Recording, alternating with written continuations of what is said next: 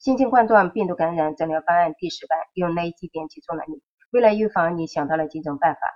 你好，我是艾律师小艾同学，我在上海向你问好。距离春节也就剩下十来天了，第一波的感染高峰也差不多接近尾声了。今天是我感染的第十天，复感的第五天。第一次感染第五天的时候，我因为觉得全身都恢复正常了，就出去晒了半个小时的太阳，结果就华丽丽的复感了。两次感染呢，我都没有吃一粒药片，都是采取的中医的两个办法，五天就恢复正常了。关于中医的这两个办法，我在前面的几期节目中都有说过，有兴趣的话可以去听一听。接下来的几天，我会继续按照中医的理论和办法进行保养和预防。我想过一个正正常常的春节，应该是没有任何问题的，这个愿望应该不难实现。现在呢，新冠病毒感染已经实行乙类乙管了。那么疫情的防控措施也需要进行相应的优化调整。新型冠状病毒感染诊疗方案试行第十版，就是在新型冠状病毒肺炎诊疗方案试行第九版的基础上进行修订的。它的制定机关是两个：国家卫生健康委和国家中医药管理局。从法律角度讲，诊疗方案第十版在我国的法律体系当中属于规范性法律文件，位阶比较低。根据我国的宪法和立法法的规定。我国的社会主义法律体系按照法律效力位阶的不同，由高到低排列，依次是宪法、法律、行政法规、地方性法规、部门规章、规范性法律文件、司法解释、案例、判例等等。从法律效力上看，处在下位阶的法律必须服从上位阶的法律，所有的法律都必须服从最高位阶的宪法。位阶越高，它的制定修改程序越严格。比方说，律师法是处在第二位阶法律这一个档次的。自从一九九六年第八届全国人大常委会第十九次会议讨论通过以来，律师法经过了三次修正，一次修订，每一次都必须要由全国人大常委会召开专门的会议来讨论通过。这么严格的制定修改程序，显然是跟当前的疫情变化形势不相适应的。相应的，处在较低位阶的规范性法律文件，它的制定修改程序更灵活、更方便。目前，针对新型冠状病毒的诊疗方案。已经更新迭代到了第十版，它结合了奥密克戎变异毒株成为主要的流行株之后，感染者的病变特征，能够进一步的指导社会各界做好医疗救治工作，切实提高规范化、同质化的诊疗水平。总结来看，诊疗方案第十版重点修订了八大内容。第一，是对疾病的名称进行了调整。随着新冠病毒不断的变异，奥密克戎毒株已经成为当下主要的流行株。它的致病能力进一步减弱，感染人体的主要表现也已经改成了咳嗽、发热、咽痛等等。只有一小部分的感染者会进一步发展成为肺炎，这跟疫情初期临床上大部分表现为有肺炎的这种情况是完全不同的。所以，根据国务院联防联控机制组关于对新型冠状病毒感染实施一类一管的总体方案，把疾病的名称由新型冠状病毒肺炎。更改成新型冠状病毒感染，是能够更加准确的反映疾病的特征的。二是不再判定疑似病例，随着诊断的手段日益丰富，诊断的效率也得到了不断的提高。目前，新冠病毒感染已经通过核酸和抗原检测实现了及时、快速、准确的诊断，在绝大多数情况下不会出现因为流行病学史临床表现符合疾病特点。但是病原学检测较长时间却不能够明确的情况，所以为了进一步提高临床诊疗的效率，更好的实现快速收治，第十版的诊疗方案就不再判定疑似病例了。第三，增加新冠病毒抗原检测阳性作为诊断标准。随着抗原检测技术的不断成熟，检测的准确性得到了不断的提高，新冠病毒感染者，特别是传染性较强的感染者。能够通过抗原检测来得到及时的诊断。考虑到大多数的感染者都是居家治疗，抗原检测操作简便，方便感染者进行快速的自我检测。而且抗原检测对于病毒载量较高的感染者具有较好的检测灵敏性，所以第十版的诊疗方案增加了新冠病毒抗原检测阳性作为诊断标准。第四，进一步优化临床分型。新冠病毒早期，它的致病力比较强，相当数量的感染者出现了典型性肺炎的表现。所以在临床分型上，它的分类标准是根据典型性肺炎的表现情况来进行区分的。目前呢，发生肺炎的比例已经大幅降低，大多数的感染者症状比较轻。那么第十版的诊疗方案对临床分型就进行了调整，主要的分类标准是根据感染者的病情严重程度，分为轻型、中型、重型、危重型四个种类。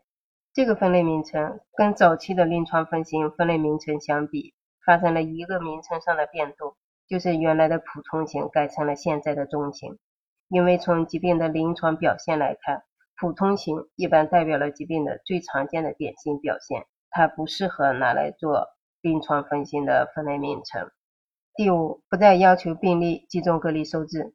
现在实施的是乙类医管的措施，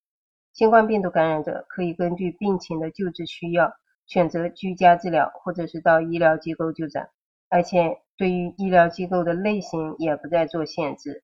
各种类型的医疗机构都可以收治新冠病毒感染者。所以第十版的诊疗方案调整了收治策略，不再要求病例集中隔离收治。第六，进一步完善治疗方法。一是进一步丰富抗病毒治疗的手段，把我国已经批准上市的抗新冠病毒治疗的药物纳入到新版诊疗方案当中来。二是进一步完善重型、危重型病例的诊断标准和预警指标，对新冠病毒感染的重症病例进行科学准确的判定。同时，把没有全程接种疫苗的老年人加入到重症高危人群当中来，把生命体征的监测，特别是静息和活动后的止氧饱和度监测指标等等，加入到重症的早期预警指标当中来。三是进一步强化新冠病毒感染和基础疾病的共治理念，加强感染者的基础疾病相关指标监测，针对基础疾病给予相应治疗，促进患者全面恢复健康。四是进一步优化儿童病例的临床表现和救治的相关内容，结合临床实际，提出儿童感染奥密克戎毒株的特点，完善儿童。重型病例早期的预警预期指标，对儿童感染者可能出现的急性喉炎、神经系统并发症等等特殊情况提供治疗方案。五是进一步完善中医治疗的相关内容，加强对重型、危重型病例中医药救治指导，增加随症用药的方法，更加贴合临床。在这个基础上，进一步完善儿童病例中医药治疗方案。增加针灸等治疗方法，针对部分患者恢复期咳嗽明显的情况，提供相应的中医治疗措施。第七，调整出院标准。新冠病毒感染实施乙类医管以来，可以按照乙类传染病给予相应的诊断治疗，不再强化对感染者的隔离管理。所以第十版的诊疗方案。不再对感染者出院时核酸检测结果提出要求，而是由患者的临床医生根据新冠病毒感染、基础疾病或者是其他疾病的诊疗以及健康恢复状况等等情形进行综合的研判。当患者病情明显好转、生命体征平稳、体温正常超过了二十四个小时，肺部影像学显示急性肾出性的病变明显改善。可以转为口服药物治疗，没有需要进一步处理的并发症等等情况出现的时候，就可以考虑出院了。第八，调整医疗机构内部的感染预防与控制。疫情防控政策调整以后，所有的医疗机构都有接诊新冠病毒感染病例的可能，所以第十版的诊疗方案对医疗机构内部的感染预防与控制进行了调整。一是进一步落实门急诊预检分诊制度，做好患者的分流，同时指导就诊的患者和陪同人员佩戴医用外科口罩或者是医用的防护口罩，提供手卫生、呼吸道卫生和咳嗽礼仪的指导。二是加强诊室、病室、办公室、值班室等等区域的清洁、消毒、通风。三是根据暴露的风险落实医务人员个人的防护要求。四是规范处理医疗废物，落实患者转出或者是离院之后的终末消毒。关于中医药在新冠病毒治疗方面的秘方呢，我最近又收集到两个，一个叫做白通汤，就是把葱白和药房买的干姜片煮在一起，喝了之后可以治疗发烧、咳嗽、限掉寒气。另外一个就是医药公司的一个员工，他跟我说，到现在为止，他们的公司没有一个人阳的，因为他们的老总一直让员工们在口罩里面靠近鼻子的位置。滴上两滴风油精，然后在取的时候也是在鼻子下面抹上一点风油精，所以他们公司没有一个人阳的。这两个办法呢，都是既简单又经济，我觉得完全可以用来试一试。让我们预测一下，未来在新冠病毒的防治方面，中医药会不会继续闪光呢？我希望是。传统的中医药是中华文明的瑰宝，挖掘它的魅力。发掘它的作用，是我们每一个炎黄子孙的神圣使命。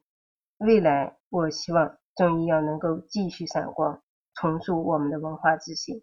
对此你怎么看呢？欢迎留言讨论，关注主播，订阅专辑不迷路。非常欢迎月票支持，谢谢你。